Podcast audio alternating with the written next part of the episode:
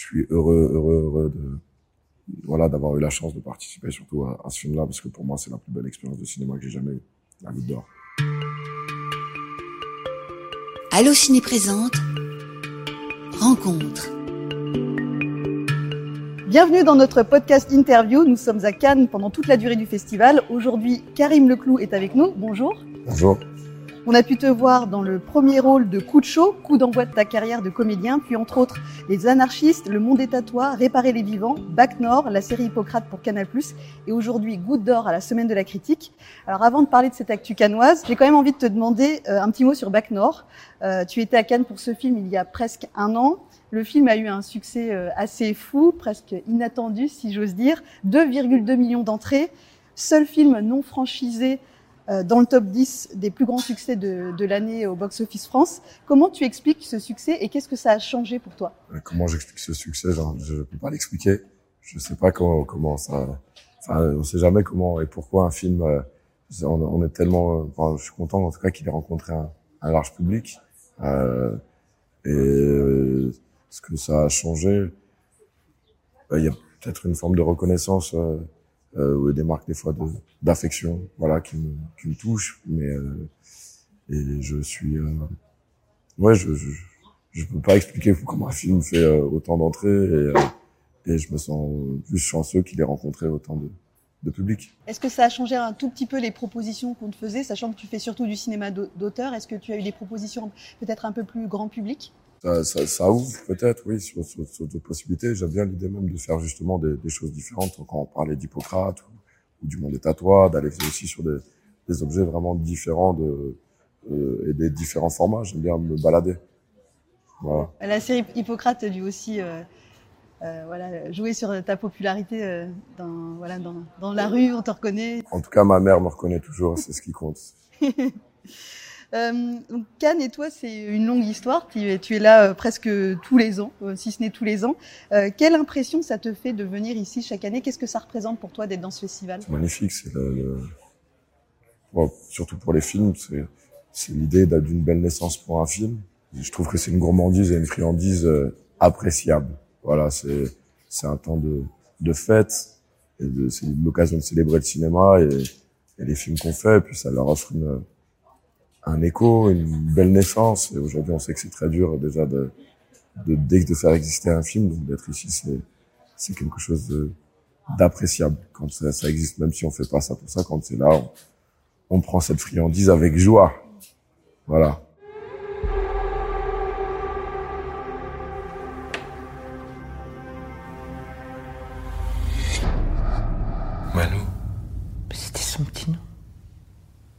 Est avec nous maintenant.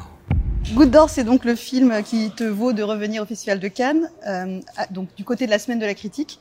C'est un film noir de Clément Cogitor et je me permets de dire que c'est très réussi, notamment parce que ton rôle euh, est euh, assez fascinant, mystérieux aussi. Enfin, on, on, le découvre petit à petit. Est-ce que tu peux nous parler de ce rôle et comment tu l'as approché?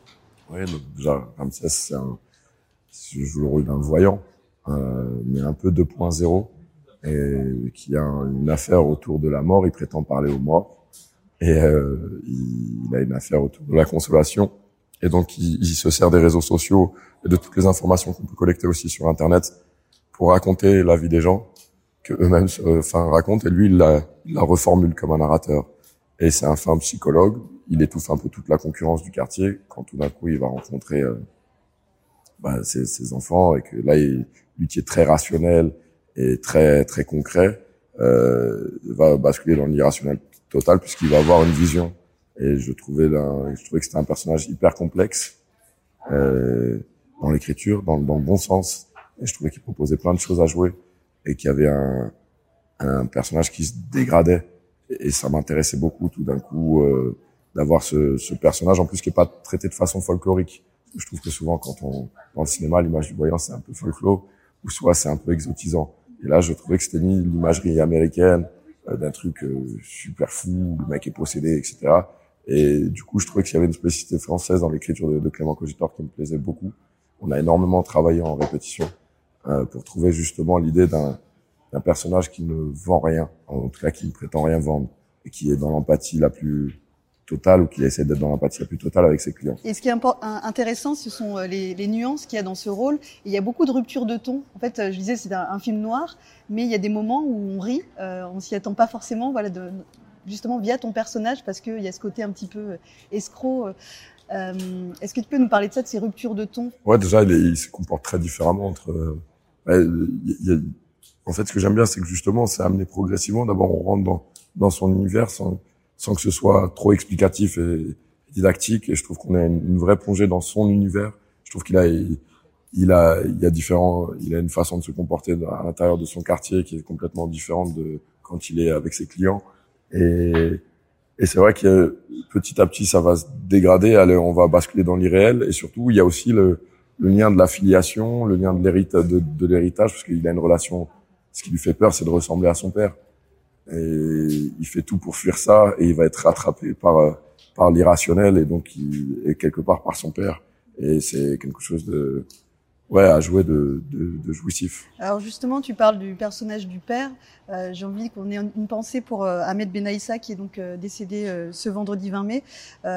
Est-ce que si tu pouvais, tu devais lui adresser un mot, une pensée, hommage, qu'est-ce que tu, tu dirais? Que c'était un papa de cinéma fantastique, que c'est un artiste d'une légèreté et d'une profondeur à la fois qui était grande et je, je veux juste saluer l'immense artiste que c'est. Voilà. C'est un immense, immense, immense artiste et, et ça nous a tous très émus de le voir hier euh, projeté et en même temps euh, je j'ai eu un plaisir euh, fou à jouer avec lui. Est fou. Et euh, c'était et c'est un homme pour moi délicieux. Voilà. Vous lui avez dédié la projection et merci pour euh, ces mots. Euh, un mot également sur euh, euh, Clément Cogitor, donc qui est le réalisateur de ce film et le, le scénariste. Euh, il a un talent indéniable. Il avait réalisé L'île au ciel et la terre précédemment et c'est aussi un artiste plasticien. c'est quoi la patte Clément Cogitor selon toi? Ah, c'est quoi sa patte? C'est un gars qui, en tout cas, est habité par quelque chose euh, aussi qui n'est pas toujours terre à terre, qui n'est pas. C'est un gars qui a, qui qui, qui se forme de voyage en voyage, qui qui est en mouvement. Et je trouve que dans les histoires qu'il raconte, il y a tout n'est pas très terre à terre. Et je trouve ça fantastique. De, de, de je trouve que d'avoir un metteur en scène français euh, qui propose euh, ça, c'est magnifique. Je trouve qu'il est, il est un cinéaste à part et super puissant dans les histoires qu'il raconte. Moi, l'objet de, La Goutte d'Or, l'objet scénaristique, je l'ai adoré. Je trouve que c'est un, en tout cas scénaristiquement, c'est un, c'est un grand film. Peut-être un mot rapide sur euh, tes projets. Est-ce que des prochains tournages, ce sont des séries, des films? Qu'est-ce que tu peux nous dire euh, pour la suite? Je vais faire normalement Vincent, un film qui s'appelle Vincent doit mourir avec Vima Laponce c'est une actrice que j'aime beaucoup. Je suis ravi de jouer avec elle. Euh, c'est un film, c'est l'histoire d'un gars que tout le monde veut tuer, mais personne ne sait pourquoi. Et il va faire, enfin, et du coup, c'est un, un, film assez jouissif. C'est un film euh, entre la film de zombies, la comédie romantique. Euh, c'est un peu une comédie romantique où tout le monde se taperait dessus. Voilà. Et, et, et j'aime beaucoup ce film. Il m'amuse beaucoup avec d'un réalisateur qui s'appelle Stéphane Castan. Puis je, normalement, bientôt, on va aller faire une saison 3, je crois. De, enfin, quand je dis on, c'est parce que je parle de, de façon collective, non pas de, de moi. On, on, devrait pas tarder à aller sur Hippocrate et faire cette saison 3 et j'en suis très très heureux de retrouver Thomas Litti. Ouais, cette nouvelle euh, va faire des heureux parce qu'Hippocrate a, a, eu beaucoup de succès. C'est dans les, là, ça devrait se finaliser et on devrait pas tarder à, à, à reprendre le, le, chemin de cette, euh, cette série. Je suis vraiment vraiment content de, de travailler avec, euh, avec Thomas et puis là, je suis heureux, heureux, heureux de, voilà, d'avoir eu la chance de participer surtout à, ce film-là, parce que pour moi, c'est la plus belle expérience de cinéma que j'ai jamais eue, la Goutte d'Or. C'est le travail avec Clément Cogitor et sur ce film, c'est quelque chose qui m'a qui m'a plu et je me sens comme privilégié d'avoir eu cette chance de de ouais de, de, de travailler sur son film puisque je trouve que c'est un objet scénaristique euh, fou et que un pôle un polar mystique urbain, il y en a pas j'en vois pas. J'ai pas de référent commun de, de, de ce film. J'ai pas de. Je me dis c'est chouette de proposer des, des, des choses nouvelles dans le cinéma français. Ouais, tu prends des risques euh, et tu, enfin, tu tentes des choses à chacun de, de, tes rôles. C'est intéressant de suivre ta filmographie. Bon, en tout cas, j'aime bien m'amuser. Un mot sur euh, le cinéma d'auteur français en ce moment. Euh, qu'est-ce que ça, qu'est-ce que ça évoque euh, chez toi la situation du, cinéma français? Parce que en ce moment, c'est compliqué pour euh, bah, le, cinéma auquel tu, participes justement euh, de, dépasser les 100 000 entrées, les 200 000 entrées. Le public ne- n'est pas totalement revenu en salle. Comment tu, vois la situation? Est-ce que toi, ça, t'inquiète un peu ou tu, as espoir que le public finisse par revenir? Je dois avoir de l'espoir. J'ai l'espoir que, que le cinéma soit encore là longtemps et que, et que il faut protéger la salle euh, et il faut l'aider.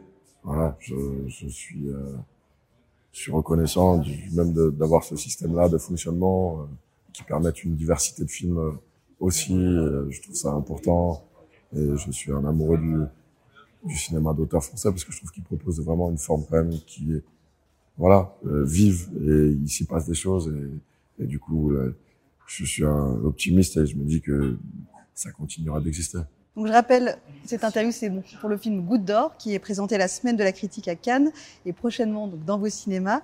Euh, merci à toi pour euh, cette interview, Karim. Merci, je suis super content de la faire et puis euh, la bise à Allociné. Et donc vous pouvez vous abonner à la chaîne euh, Allociné Podcast si cette émission vous a plu. Salut Au revoir. Allociné.